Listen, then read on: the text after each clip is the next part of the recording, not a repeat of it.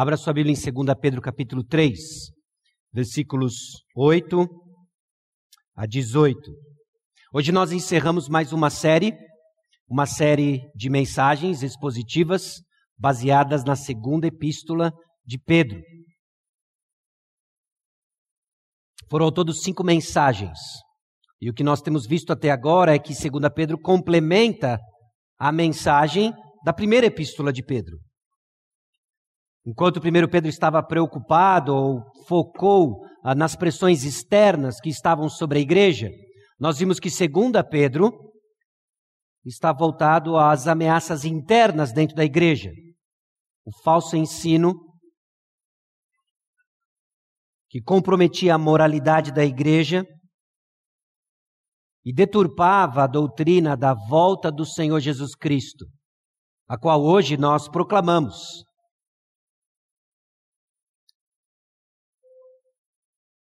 E então, segunda Pedro nos leva para o desfecho da epístola.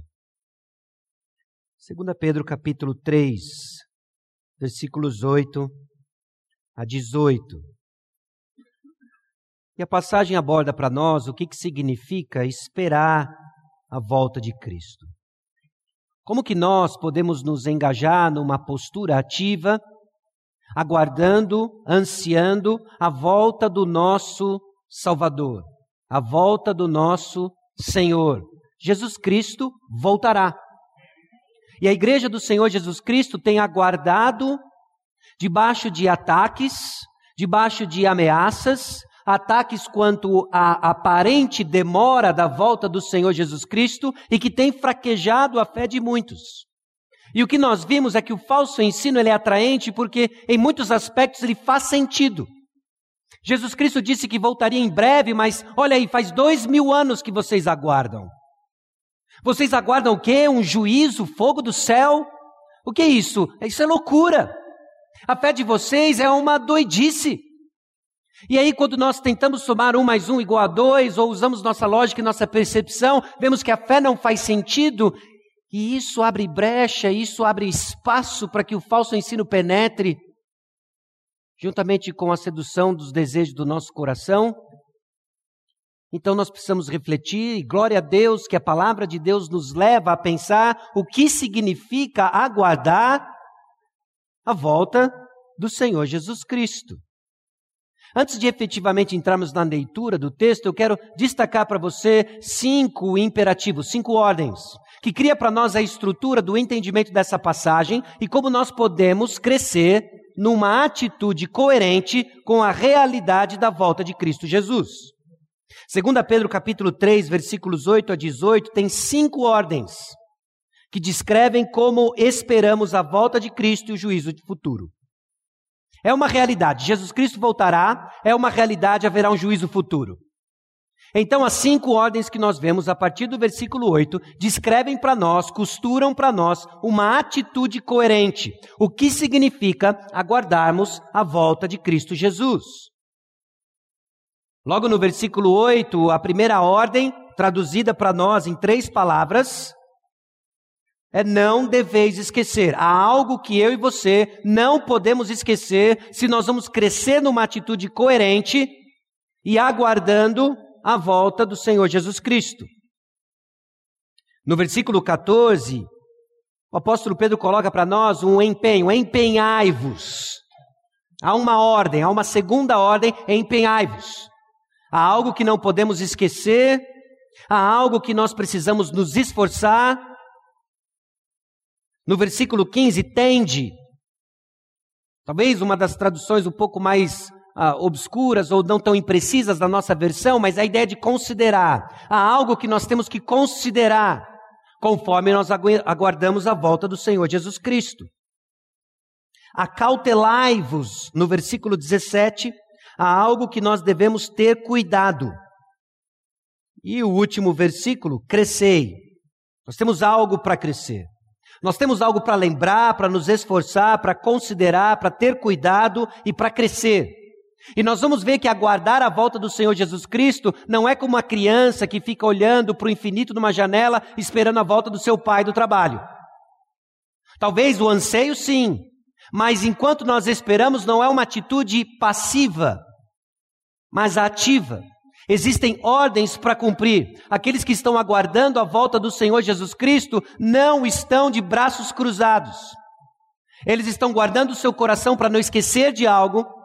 Eles estão guardando seu coração para se esforçar, considerando, estão tomando cuidado e estão crescendo. Vamos ler o texto bíblico. 2 Pedro capítulo 3, versículos 8 a 18. Há todavia uma coisa, amados, que não deveis esquecer, que para o Senhor um dia é como mil anos, e mil anos como um dia. Não retarda o Senhor a sua promessa, como alguns a julgam demorada. Pelo contrário, ele é longânimo para convosco, não querendo que nenhum pereça, senão que todos cheguem ao arrependimento. Virá, entretanto, como ladrão o dia do Senhor, no qual os céus passarão com estrepidoso estrondo, e os elementos se desfarão abrasados. Também a terra e as obras que nela existem serão atingidas. Visto que todas essas coisas hão de ser assim desfeitas, deveis ser como os que vivem em santo procedimento e piedade, esperando e apressando a vinda do dia de Deus, por causa do qual os céus incendiados serão desfeitos e os elementos abrasados se derreterão. Nós, porém, segundo a sua promessa, esperamos novos céus e nova terra, nos quais habita justiça.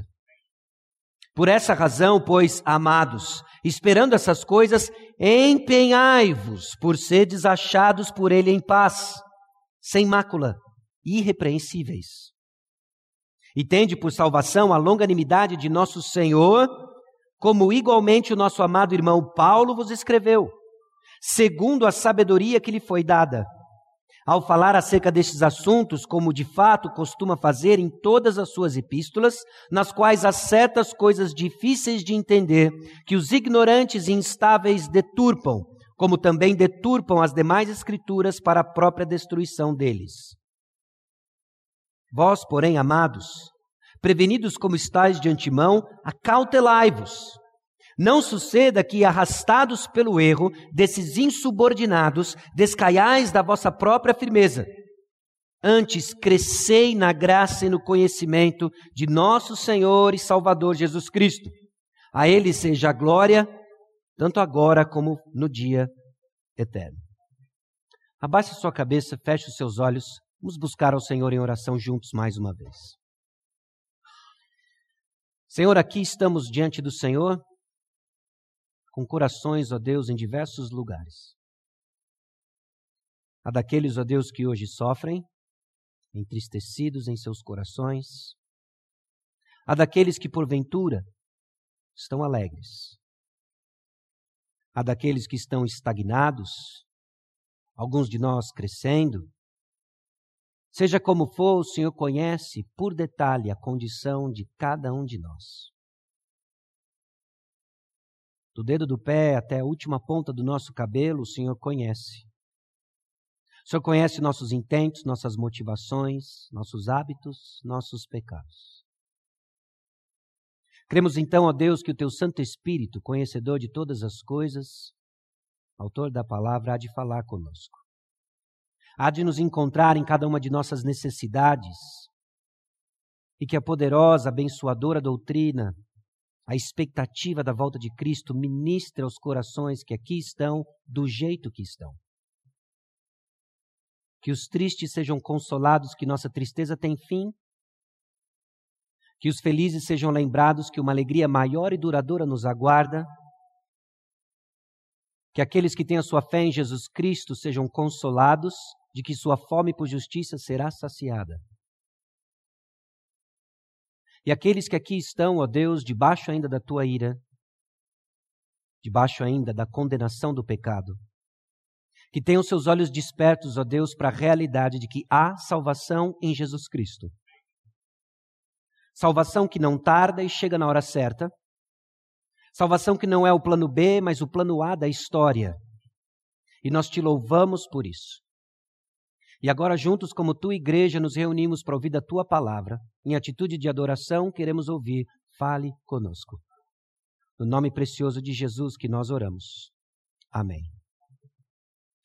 Nós esperamos a volta de Jesus, crescendo em santidade, conhecendo a palavra de Deus e fugindo do falso ensino. Meus irmãos, Jesus Cristo vai voltar e ao resumirmos as ordens da palavra de Deus, desse texto em particular, ao resumirmos as características e a postura em que obedecemos essa ordem, nós podemos dizer o seguinte: esperamos a volta de Jesus, crescendo em santidade, conhecendo a palavra de Deus e fugindo do falso ensino.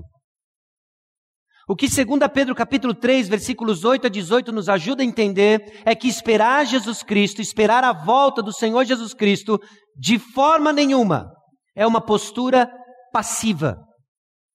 Nós temos uma responsabilidade, uma responsabilidade que nos leva a ser ativos e engajados numa missão. Existe a santidade para crescer, existe uma palavra para conhecer, existe um falso ensino a qual nós somos chamados a fugir. Ele é perigoso. Então, meus irmãos, ao olharmos para 2 Pedro capítulo 3, versículo 8 em diante, não se esqueça. Deus vê o tempo diferente. Não tem como ser diferente disso. Nós somos finitos, nós somos tangíveis, nós somos frágeis, nós somos limitados e servimos um Deus infinito, intangível, ilimitado, infinito. Ele é diferente, ele não cabe na nossa compreensão. Sem sombra de dúvida, ele se revelou a nós. Essa revelação nós somos capazes de organizar em declarações, proposições de verdade, mas saiba o seguinte: Deus está acima do que nós somos capazes de entender. Nós estamos presos ao tempo, tudo que eu e você conhecemos sobre a vida, sobre a história, sobre o mundo, está preso ao tempo. Como conceber a ideia de alguém acima do tempo? Aquele que criou o tempo. Não tem como não fugimos da realidade de que Deus vê o tempo diferente. Então, quando nossa fé fraqueja, já se passaram dois mil anos, ele não volta, talvez essa promessa seja furada. Lembre-se, Deus vê o tempo diferente. Ele não tarda. Ele não falha, ele não tarda, ele vê o tempo diferente. Então nós temos que nos perguntar se essa aparente demora, na verdade, não nos comunica algo diferente, e de fato o que Pedro nos ajuda a entender é que sim. É que a própria demora é resultado da sua graça e comunica mais de quem é o nosso Deus. Não se esqueça, Deus vê o tempo diferente. Qual é o contexto do versículo 8? Se passou uma semana desde a última mensagem de 2 Pedro, em que nós estudamos capítulo 3, versículos 1 a 7. Então, um rápido lembrete do contexto. O apóstolo Pedro nos chama a não nos esquecer de algo que os falsos mestres esqueceram. Os falsos mestres esqueceram algo e nós não podemos esquecer algo. Os falsos mestres esqueceram de que houve um, um juízo, um juízo pela água, de que Deus criou o mundo pela água, ela veio através da água, veio juízo pela água, e eles se esqueceram disso. Então eles zombam da iminência de um juízo futuro. Diferente dos falsos mestres, nós não podemos nos esquecer. Nos esquecer do quê? Nos esquecer de que para o Senhor um dia é como mil anos e mil anos como um dia. Não podemos esquecer de que Deus vê o tempo diferente. No que se refere à aparente demora da volta do Senhor Jesus Cristo, nos lembremos de que Deus é eterno e de que Ele vê o tempo diferente. Para nós, dois mil anos é um bocado de tempo um bocado de tempo. Para Deus, é um estalar dos dedos. Salmo 90, capítulo 4, diz o seguinte: Pois mil anos aos teus olhos são como o dia de ontem que se foi, e como a vigília da noite. O salmista, Moisés, no caso, reflete sobre a eternidade de Deus em contraste com quão efêmera é a nossa existência, com quão passageiros são os nossos dias. Meus irmãos, a vida é breve. É justamente nesse salmo que o salmista grita: ensina no Senhor a contar os nossos dias para que alcancemos um coração sábio. Aliás, o início do salmo diz: Senhor, tu tens sido nosso refúgio de geração em geração. Antes que os montes nascessem e se formassem a terra e o mundo, de eternidade a eternidade, tu és Deus. Tu reduzes o homem ao pó e dizes: Tornai filhos dos homens, pois mil anos aos teus olhos são como o dia de ontem que se foi e como a vigília da noite. Tu os arrastas na torrente, são como um sono, como a relva que floresce de madrugada. De madrugada viceja e floresce, à tarde murcha e seca. Irmãos, nossa existência é passageira. Os anos passam voando. Quando vê, já foi. E Deus vê o tempo diferente. Não pode ser diferente disso, porque Ele é o Criador do tempo. E agora Pedro nos lembra justamente disso, de que essa aparente demora tem a ver em parte que o nosso Deus vê o tempo diferente. Mas já se passaram dois mil anos, que para ele são como dois dias. Muito rápido. Depois de dar o contexto, depois de entendermos o que nós não podemos esquecer, o apóstolo Pedro explica para nós que o Senhor então não está demorando para voltar. Não retarda o Senhor a sua promessa. Mas já se passaram dois mil anos. É isso que ele informa a sua experiência. Mas quando nós usamos os óculos da palavra de Deus e entendemos que nós enxergamos a realidade à luz do caráter de Deus, do qual mil anos é como se fosse um dia e um dia como se fosse mil anos, porque ele vê diferente, nós chegamos à seguinte conclusão: Jesus pode voltar hoje. E quando lá encontrarmos com ele, nós vamos olhar uns para os outros e falar: foi como um piscar de olhos, foi tão rápido. Foi tão rápido. O Senhor não está demorando para voltar. Essa aparente demora é, na verdade, paciência misericordiosa de Deus salvando pessoas. Deus está voltando para voltar, Deus está demorando para voltar, Jesus está demorando para voltar, mas nós sabemos que atrelado à sua volta há um juízo.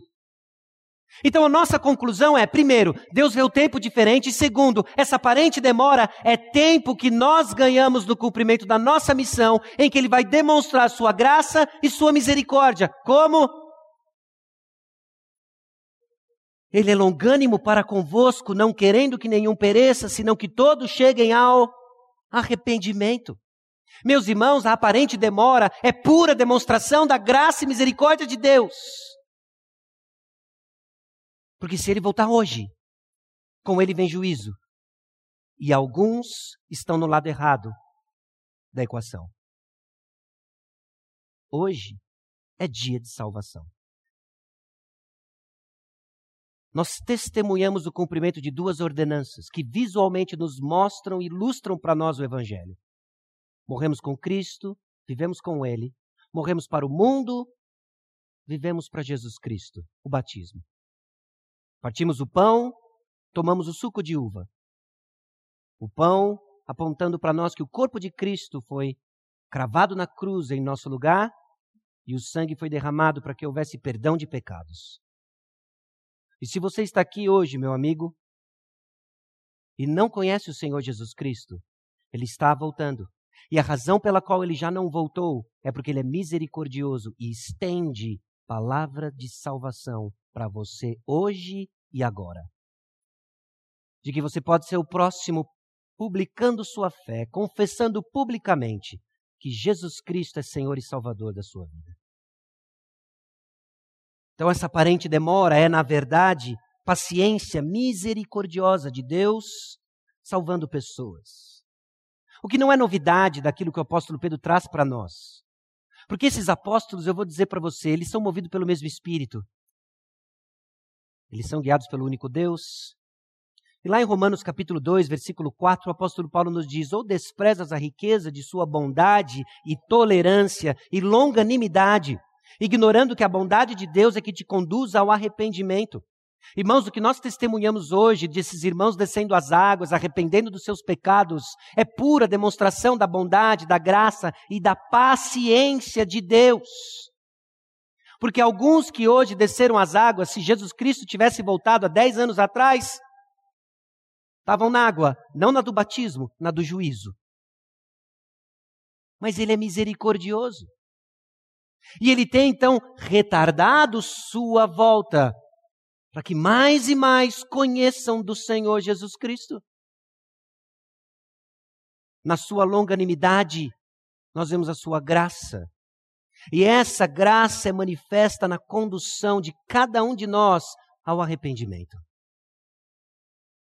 Quando um pecador se arrepende dos seus pecados, meus irmãos, é a pura manifestação da graça de Deus e da sua bondade. E que Deus nos conceda a graça de não enxergarmos de outra forma, apenas dessa, e glorificarmos o nome do nosso Senhor e Salvador. Esperança para você que ora para a salvação dos seus parentes, dos seus amigos, dos seus cônjuges, filhos, pais, queridos. De que Jesus Cristo ainda não voltou. Ele está estendendo sua graça, sua misericórdia. Persevere em oração e continue falando da salvação. Porém, o dia do Senhor acontecerá sem aviso, como um ladrão. Versículo 10: Virá, entretanto, como ladrão, o dia do Senhor, no qual os, seu, os céus passarão como estrepitoso estrondo, e os elementos se desfarão abrasados também a terra e as obras que nela existem serão atingidas. A ideia de como um ladrão é que vem sem aviso. Sem aviso. Irmãos, um ladrão não avisa a hora que ele chega. Ele chega. Ele chega. Jesus Cristo voltará. O dia do Senhor chegará Alguns não estarão preparados. E você não vai poder alegar que não recebeu o telefonema, o zap, o e-mail, o telegrama, o fax, o anúncio para o cavalo, fumaça. Não há nada. Apenas a mensagem de salvação, mais uma vez hoje proclamada. E o apóstolo Paulo, então, desculpa, Pedro, segue no versículo 11, aplicando a verdade que ele já explicou. Jesus não está demorando. Deus vê o tempo diferente. Ele voltará, haverá um juízo futuro. E qual é a aplicação disso? Versículo 11. Visto que todas essas coisas hão de ser assim desfeitas, deveis, é necessário, é importante ser tais como os que vivem em santo procedimento e piedade, esperando e apressando a vinda do dia de Deus, por causa da qual os céus incendiados serão desfeitos e os elementos abrasados se derreterão. Nós, porém, segundo a sua promessa, esperamos novos céus e nova terra, nos quais habita justiça. Existe uma postura adequada diante da realidade do juízo futuro. E Pedro descreve para nós de que essa espera, ela é feita em santo procedimento e piedade. Há uma maneira como nós nos conduzimos, há uma maneira como nós decidimos as coisas do dia a dia, as pequenas e as grandes, há uma maneira como nós nos relacionamos uns com os outros e com Deus, que revela se estamos esperando ou não o Senhor Jesus Cristo. É isso que eu quero dizer com uma espera que não seja passiva, mas ativa. Esperar o Senhor Jesus Cristo é uma postura ativa, é uma postura ativa que muda a maneira como você se conduz, o seu procedimento, muda a maneira como você se relaciona antes de tudo com Deus, impactando os relacionamentos horizontais. Essa é uma postura da espera e que cria o contexto para o juízo divino segundo a sua promessa.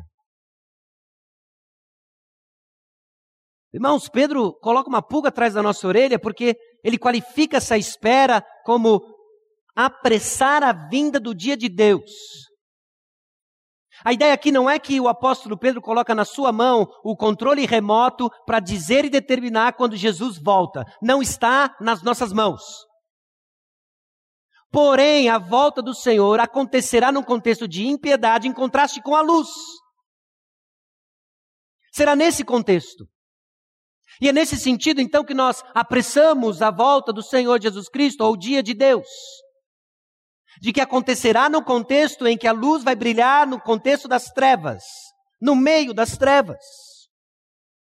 Esse santo procedimento, então, essa conduta que expressa certos princípios, essa piedade como uma vida de resposta adequada ao Evangelho, é que vai criar o contexto, é que vai brilhar intensamente a luz de Jesus Cristo, brilha em mim.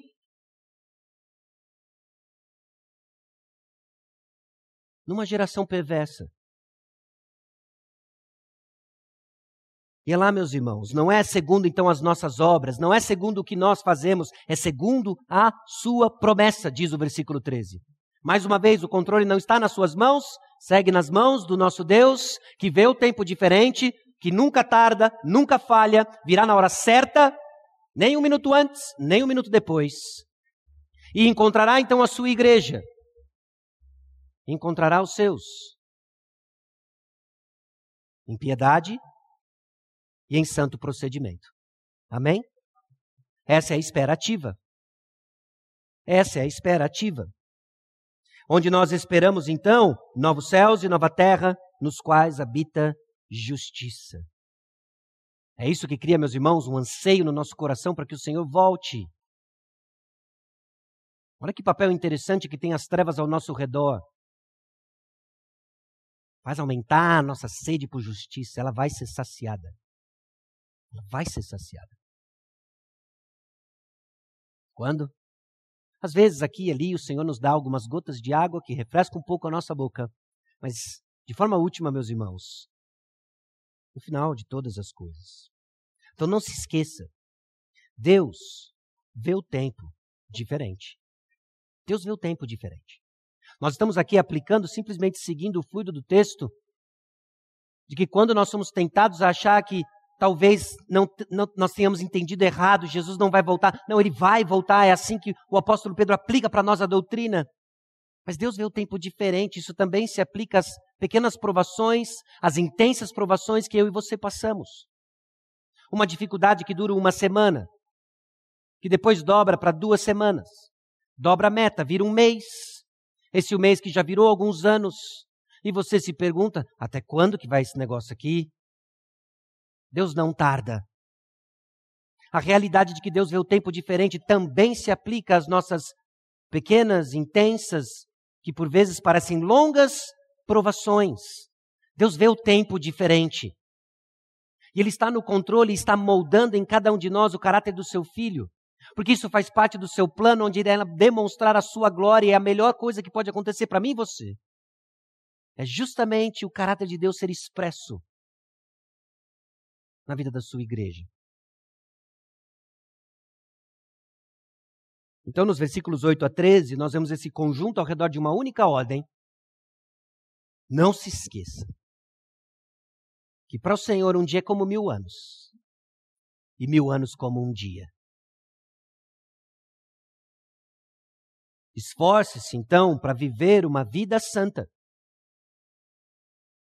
por alguma razão, ao longo da história do cristianismo ou da forma como nós recebemos a palavra, nós temos questionado se esforço tem algum lugar na vida cristã. Parece que graça e esforço não caminham juntos.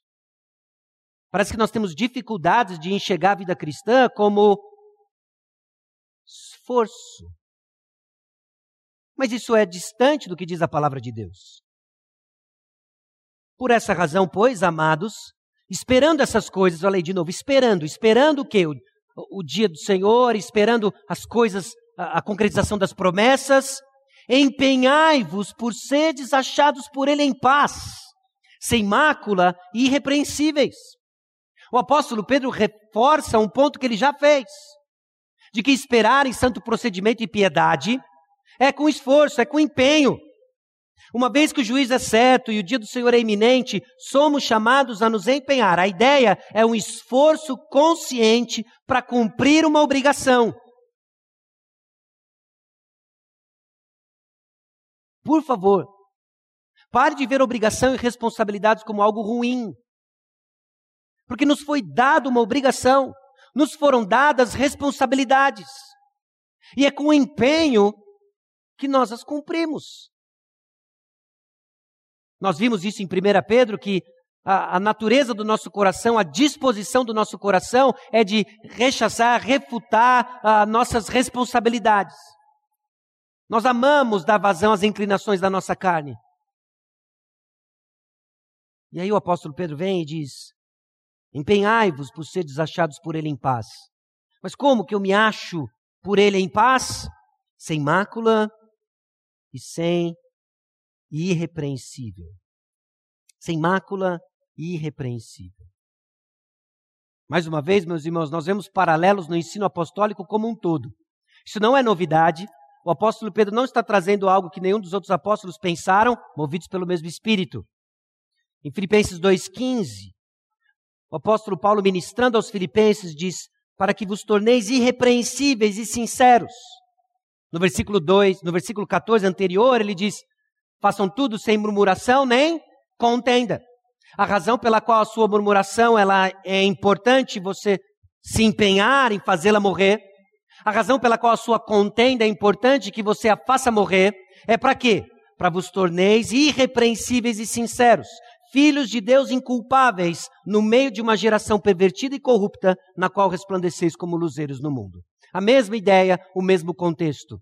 Nós temos achados sinceros e irrepreensíveis nos empenhando com esforço para cumprir nossa obrigação de santos no mundo e refletir a luz de Cristo. E em que contexto que isso acontece? No contexto de uma geração pervertida e corrupta, sobre a qual está o juízo de Deus. Mas Deus é longânimo. Ele não ele está retardando sua volta, porque essa geração pervertida e corrupta nós já fizemos parte. E a graça de Deus nos alcançou. E hoje nós brilhamos a luz de Cristo. E nós professamos e proclamamos o nome de Cristo, para que outros, escolhidos por Deus Pai na eternidade passada, cheguem ao conhecimento de Jesus Cristo Salvador e, selados pelo Espírito, façam parte conosco desses luzeiros do mundo. Você percebe que isso move tudo aquilo que nós nos propomos a fazer? De que aquilo que nós nos organizamos como igreja, nos engajamos, é isso aqui que está por trás.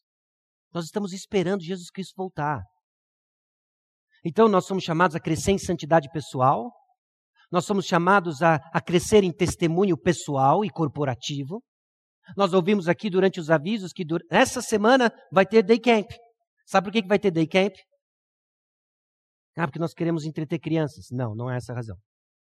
Sabe por que vai ter day camp? Ah, porque nós queremos alimentar as crianças. Não, não é essa a razão. Essas coisas acontecem no day camp. Mas é crucial, porque a mensagem da luz do Evangelho vai ser proclamada.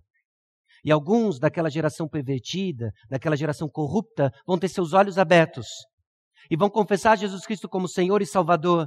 Aí eles vão ser discipulados. Nós sabemos que esse caminho ele é difícil. Alguns vão começar bem, mas vão cair. Outros vão começar bem, vão cair, vão voltar, vão se estabelecer, firmar os seus passos, professar Jesus Cristo publicamente, serem batizados e aprenderem tudo aquilo que Jesus Cristo nos ensinou. Nós vamos fazer discípulos. É isso que vai acontecer na quarta-feira. Ore por isso.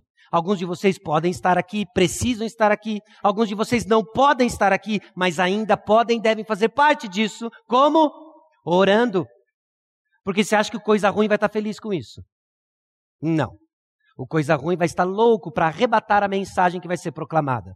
Ele quer que todos aqueles terrenos que vão ouvir da palavra sejam como aquele solo, ou rochoso, ou aquele que o pássaro arrebata deles.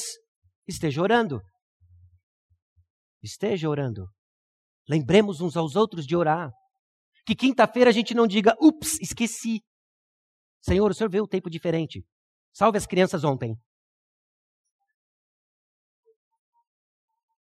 mas que a gente se lembre de orar, de nos engajarmos, de que há uma missão, meus irmãos, que nos foi dada e nós somos luzeiros deste mundo. Então esforce-se para viver uma vida santa e considere a palavra de Deus. Versículos 15 e 16. E tende por salvação a longanimidade de nosso Senhor. Considere. Essa consideração aqui, ela tem um apelo intelectual. Ela tem um apelo do nosso entendimento, da nossa mente. A vida cristã não se resume a simplesmente entender coisas. Mas não é menos que entender coisas. Existe um aspecto que a nossa mente ela é engajada nas verdades que nós proclamamos e cremos. Tende por salvação a longanimidade de nosso Senhor. Considere. É crescer em santidade, tende por salvação a longanimidade, a ideia aqui de considerar nesse processo de engajamento intelectual que a paciência demora de Deus é a nossa salvação. Graças a Deus. Graças a Deus que ele não voltou antes de 1991, senão eu estava na água. Eu revelei coisas importantes aqui agora. Para alguns, graças a Deus que ele não voltou antes de 2007. Para alguns, não antes de 2002. Para alguns, não antes de 2016. Para outros, não antes de 2019. Para alguns, eu ainda me arrisco a dizer que ainda bem que Deus ainda não voltou, porque você ainda não foi encontrado pela graça dele. Não feche seus ouvidos. Abra o seu coração. E isso também já foi explicado por Paulo. E agora é interessante porque Pedro diz que Paulo fala coisas difíceis. Mas deixa eu fazer um parênteses aqui dos bastidores desses sermões. Ok? Alguns de vocês já foram ali no escritório dos pastores. Aí tem duas portas. À esquerda, escritório do pastor Edson, meu escritório. Na porta do fundo tem o escritório do pastor Fábio. Ali embaixo tem um escritório meio híbrido, o pastor Marcelo, o Gustavo às vezes usa. Também a biblioteca e às vezes depósito, um negócio meio louco. É? Aí depois tem a sala, o QG das operações, onde a Flávia fica, onde saem impressões, maravilhas de apostilas acontecem. Mas às vezes ali a gente tramita, conversa, e aqui estão tá algumas das conversas que eu tive com o pastor Edson. Mas, mas Pedro é encardido, né? Pedro tem um. Ele, ele, tem uma maneira de escrever que ele não é assim. Paulo ele fala algumas doutrinas difíceis, uma porção de doutrinas difíceis, mas Pedro tem um jeito de escrever difícil. E aí, quando eu leio isso aqui, eu falei assim, mas você é um cara de pau. assim, na boa, né? Quando você aponta para alguém, tem três para você. Mas o que Pedro faz referência aqui é que, de fato, o apóstolo Paulo, usado por Deus, movido pelo Espírito, destrincha conceitos tão importantes da riqueza da nossa salvação, do nosso chamado, e ele reconhece isso. E ele faz isso num contexto de um relacionamento tanto quanto interessante. Pedro, Pedrão, aquele cara impetuoso, aquele cara atirado, aquele cara exortado por Paulo em Gálatas. E agora fala assim, porque o Paulo fala umas coisas difíceis. Ele fala umas coisas difíceis de entender. Note, ele não fala coisas impossíveis de entender. Ele fala de coisas difíceis de entender. Meus irmãos, nós não temos nenhum nenhuma intenção de esconder para os irmãos que às vezes a Bíblia é difícil de entender. Se você já, já teve essa experiência de começar a ler a Bíblia e falar assim, poxa, que legal esse negócio de João 3,16, que Deus amou o mundo e tal, e você fica animado, Jesus chorou, entendi. Ah, Jesus chorou. Mas às vezes você olha algumas coisas e fala assim, ah, o que, que é isso? É que você está lendo a Bíblia. E a Bíblia tem coisas difíceis de entender. E é nesse ponto que os falsos mestres atuam. Porque nessas coisas difíceis de entender, eles deturpam. Eles pegam e usam talvez nossa preguiça de, de ruminar a palavra de Deus, de nos exercitarmos em discernimento para entender a palavra de Deus. E é nessa brechinha que eles entram, com uma explicação que deturpa o seu significado e que nos seduz. É convincente, encontro o que eu quero, e aí nós começamos a ouvir a palavra de Deus. Não, nós começamos a ouvir o que eu quero ouvir. É aí que está o espaço. Então, esperar o Senhor envolve conhecer a palavra do Senhor. Porque esses ignorantes e instáveis, ignorantes porque são maus intérpretes, instáveis porque eles são tomados de desejos, esses homens eram inconstantes, seguindo quem poderia oferecer o que eles querem. É quase como ir numa feira e você ouvir aqui que o preço do limão está X. Alguém do outro lado grita X menos 2 e você corre para lá. Alguém do outro lado, promoção, compre um, ganhe dois. E você segue apenas atrás do que é mais barato. Você não está atrás do limão, está atrás do mais barato. Comprar limão barato não é errado, mas você está entendendo o ponto. O ponto é que nós vamos ouvir a palavra de Deus como um feirão. Quem vai dizer o que eu quero ouvir? Me engana que eu gosto. Você quer esperar o Senhor Jesus Cristo voltar? Conheça a palavra de Deus. Agora, muitos de nós vivem a vida cristã como se o maior interessado do seu crescimento espiritual fossem os pastores. Já parou para pensar nisso? De que o maior interessado no seu crescimento espiritual tem que ser você. Não terceirize o seu crescimento espiritual, porque não dá. Então você vai ter que assumir a responsabilidade de se engajar intelectualmente na pregação da palavra, no ensino da palavra. E se você está sério em esperar o seu Senhor e Salvador, você vai ter que conhecer a palavra de Deus. E aí a beleza de fazer isso no corpo de Cristo, porque Deus separou alguns para que ela fosse ensinada. Glória a Deus por isso. Mas engaje-se no processo. Não procure escutar aquilo que você quer, Procure a palavra de Deus. Conheça a palavra de Deus. O apóstolo Pedro, como também deturpam as demais escrituras. Deixa eu fazer um parênteses para você que é interessante, quando nós paramos para pensar, quando Pedro simplesmente faz a, a declaração de demais escrituras. Quando ele fala demais escrituras, a quem mais ele chama de escritura? Paulo. Mas assim, o que isso tem a ver? Tudo. Pedro sabia que Paulo escrevia a Bíblia. Pedro sabia que Paulo era um apóstolo movido pelo Espírito, escrevendo a Escritura. E aí, quando a gente lê Paulo, a gente lê coisas assim, 1 Timóteo 5,18. Pois a Escritura declara: não amordaces o boi quando pisa o trigo, e ainda o trabalhador é digno de seu salário. E o que, que é isso? o apóstolo Paulo reconhecendo que outros apóstolos também escreviam escritura. Então esses camaradas, movidos pelo Espírito de Deus, estão dizendo: está escrevendo a palavra de Deus ali, está escrevendo a palavra de Deus ali. E isso é tranquilidade para mim e para você, de que o que nós estamos lendo aqui não é elucubração de homem algum, não é ideia de um pastor, é a palavra de Deus. É a palavra de Deus. Homens movidos pelo Espírito Santo escreveram a palavra de Deus. 2 Pedro capítulo 1, versículos 20 e 21, sabendo primeiramente isto, que nenhuma profecia da Escritura provém de particular elucidação, porque nunca, jamais, qualquer profecia foi dada por vontade humana, entretanto homens santos falaram da parte de Deus, movidos pelo Espírito Santo. Irmãos, nós temos o privilégio de ouvirmos a palavra de Deus. Nós temos o privilégio de termos abundantes versões da Bíblia, a palavra de Deus, para o nosso estudo. Conheça a palavra de Deus. Até quando? Até Jesus Cristo voltar ou lhe chamar. Ninguém aqui se formou de vida cristã. A formatura, meus irmãos, é o encontro com o mestre dos mestres, Jesus Cristo. Ele entrega o canudo, você não imprime o seu em casa, ok?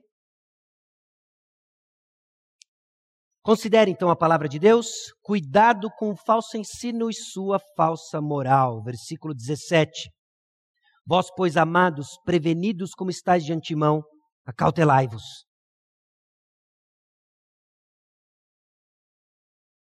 Ainda que você já esteja admoestado, ainda que você já esteja alertado. Tome cuidado. Tome cuidado. Mesmo já prevenidos e sabendo como o falso ensino pode nos afetar, cuidado. Tome muito cuidado. Não confie em você mesmo. Não confie em suas conclusões e confronte-as sempre com a palavra de Deus. Aqui é um terreno firme. Não é aqui, não é aqui. Aqui é terreno firme. O falso ensino é atraente, ele tem sua lógica. E quando seduzidos, o apóstolo Pedro descreve: não suceda que, arrastados pelo erro desses insubordinados, descaiais da vossa própria firmeza. Meus irmãos, quando nós somos seduzidos pelo falso ensino, quando nós damos vazão a uma falsa moral, nós retrocedemos. Nós estávamos no estado firme, nós estávamos crescendo e de repente nós estamos retrocedendo. Cuidado. Cuidado com o falso ensino e sua falsa moral. Os sinais é quando a nossa moral está comprometida. Tristemente, nós transformamos a busca por pureza como farisaísmo. Falar sobre santidade, ah, é que você é um fariseu, por isso que você fala de santidade. Meus irmãos, é um sinal de que nós cremos na verdade e a nossa pureza, a nossa santidade. E Pedro amarra os dois. João amarra os dois. Paulo amarra os dois. Jesus nunca separou os dois.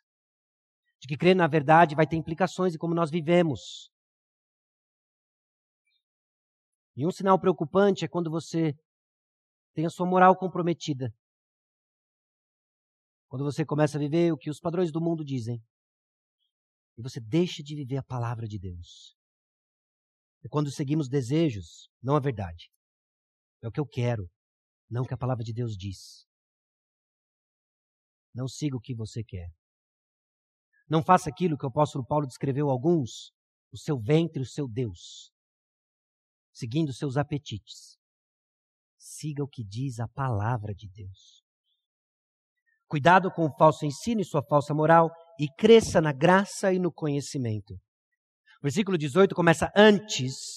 Ao contrário, então, de viver arrastado pelo erro desses insubordinados, ah, ao contrário de vivermos retrocedendo na nossa fé, cresça na graça e no conhecimento de Jesus, de nosso Senhor e Salvador Jesus Cristo. Ao invés de retroceder, cresça Pedro conclui aquilo que ele já introduziu no primeiro capítulo. Nós vimos algumas semanas atrás que no capítulo 1, no versículo 10 em particular, Pedro diz o seguinte: Por isso, irmãos, procurai com diligência cada vez maior confirmar a vossa vocação e eleição, porquanto procedendo assim, não tropeçareis em tempo algum. Procedendo assim como? Qual é o antídoto para que eu não tropece em momento algum? O antídoto é que eu siga crescendo. O antídoto é que nos versículos 5 a 8 eu seja caracterizado pelas virtudes cristãs. De que onde me falta diligência eu cresço, onde me falta fé eu, cresço, virtude, conhecimento, domínio próprio, perseverança, piedade, fraternidade e amor. Meus irmãos, vida cristã é uma jornada de crescimento constante. Aguardar o Senhor Jesus Cristo é uma postura ativa em que nós estamos constantemente buscando crescimento crescer na graça, crescer no conhecimento do Senhor Jesus Cristo. Ao invés então de retroceder, cresça. É presente contínuo, continue a trabalhar no seu crescimento. Não pare de crescer. Porque estagnar é retroceder. Na graça, nas bênçãos da salvação, experimentando as misericórdias de Deus em sua vida, mais uma vez ecoando o outro apóstolo, o apóstolo Paulo, que ora, por exemplo, para os Efésios conhecerem mais da riqueza do seu chamamento, da riqueza do seu chamado. Nós precisamos conhecer mais da graça do Senhor Jesus Cristo, cresça no conhecimento da graça do Senhor Jesus Cristo, cresça no conhecimento experimental de Jesus Cristo. Vida cristã não é uma jornada intelectual apenas, mas é um relacionamento com Jesus Cristo conhecer mais de Cristo. Crescei na graça e no conhecimento de nosso Senhor e Salvador Jesus Cristo. É a graça manifesta por Jesus Cristo. O autor descreve a experiência da seguinte maneira: é a experiência cada vez mais profunda de Cristo e de entendimento da verdade de Cristo que deve aumentar até que sua volta traga a revelação completa dele. Irmãos, nós temos vislumbres da revelação de quem Cristo é e nós somos chamados a crescer no conhecimento desses vislumbres. Mas um dia nós vamos ter acesso à revelação completa de quem Ele é. Quando? Quando Ele nos chamar ou quando Ele vier nos buscar. Então, meus irmãos, até que Jesus venha, não se esqueça. Deus vê o tempo diferente. Grande parte das nossas aflições, da nossa dor, ela acontece no palco chamado tempo. E Deus está acima dele. Nós podemos confiar nele. Nós devemos confiar nele. Esforce-se para viver uma vida santa. Em resposta ao que ele já fez por você. O santo procedimento e a piedade é uma vida coerente com o evangelho que nos alcançou. De que Deus mandou seu único filho Jesus Cristo. Viveu uma vida que eu e você não podemos viver, que nós falhamos o tempo todo, ele cumpriu a lei. Tornou-se o sacrifício suficiente para todos aqueles que creem ele ressuscitou ao terceiro dia. Ele venceu a morte. E quando depositamos nossa fé em Jesus Cristo, nós somos unidos a Ele. Unidos na Sua morte, para sermos unidos também à Sua vida. Na esperança de que o que nos aguarda é a ressurreição e então glorificação.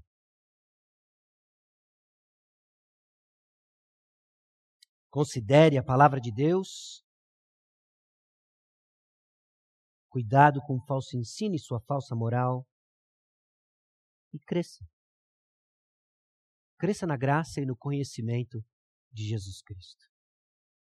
O último versículo da epístola quase soa o discurso de um paraninfo numa formatura. Depois de tudo, agora vá e cresça. Meus irmãos, diante das verdades que nós ouvimos em 2 Pedro, também em 1 Pedro, e que nós temos ouvido na história da nossa igreja, Agora vai e cresça. Não fique estagnado, emburrado, retrocedendo. Cresça. Nós vamos pecar? Infelizmente, sim. Mas nós temos um advogado. Nós temos os recursos que todos nós precisamos e recursos suficientes para crescer na graça e no conhecimento de Jesus. Nós esperamos a volta de Jesus crescendo em santidade, conhecendo a palavra de Deus e fugindo do falso ensino. Maranata. Vem, Senhor Jesus Cristo. Baixe sua cabeça, vamos orar.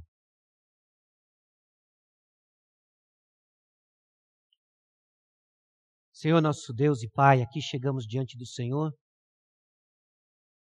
exortados e confortados com a realidade do dia do Senhor. Eu peço a Deus que o Senhor nos conceda a graça de não nos esquecermos de que o Senhor vê o tempo diferente. De experimentarmos, ó Deus, da bênção de que o Criador do tempo entrou no tempo e na história para nos amar, para morrer a nossa morte, Conceda-nos a graça, ó Deus, de nos esforçarmos numa vida santa, uma vida coerente com o ensino que nos alcançou, o ensino que professamos. Queremos, ó Deus, considerar a palavra de Deus, estudá-la, não apenas como uma jornada intelectual, mas experimentando mais do Senhor Jesus Cristo. Não nos deixe, ó Deus, baixar a guarda contra o falso ensino. Conceda-nos, ó Deus, a humildade de correção de rumos, do ânimo mútuo, da exortação mútua, a fim de não deixarmos o falso ensino tomar conta da nossa igreja e comprometer, ó oh Deus, a eternidade daqueles que vão ouvir a tua palavra. Conceda-nos a graça de crescer. Crescer na graça. Crescer no conhecimento de Jesus. De vivemos a vida abundante que o Senhor nos deu. No meio de uma geração perversa e corrupta, no meio das trevas, no meio da dor, mas brilhando como luzeiros neste mundo. Para honra e glória do teu nome, em nome de Jesus. Amém.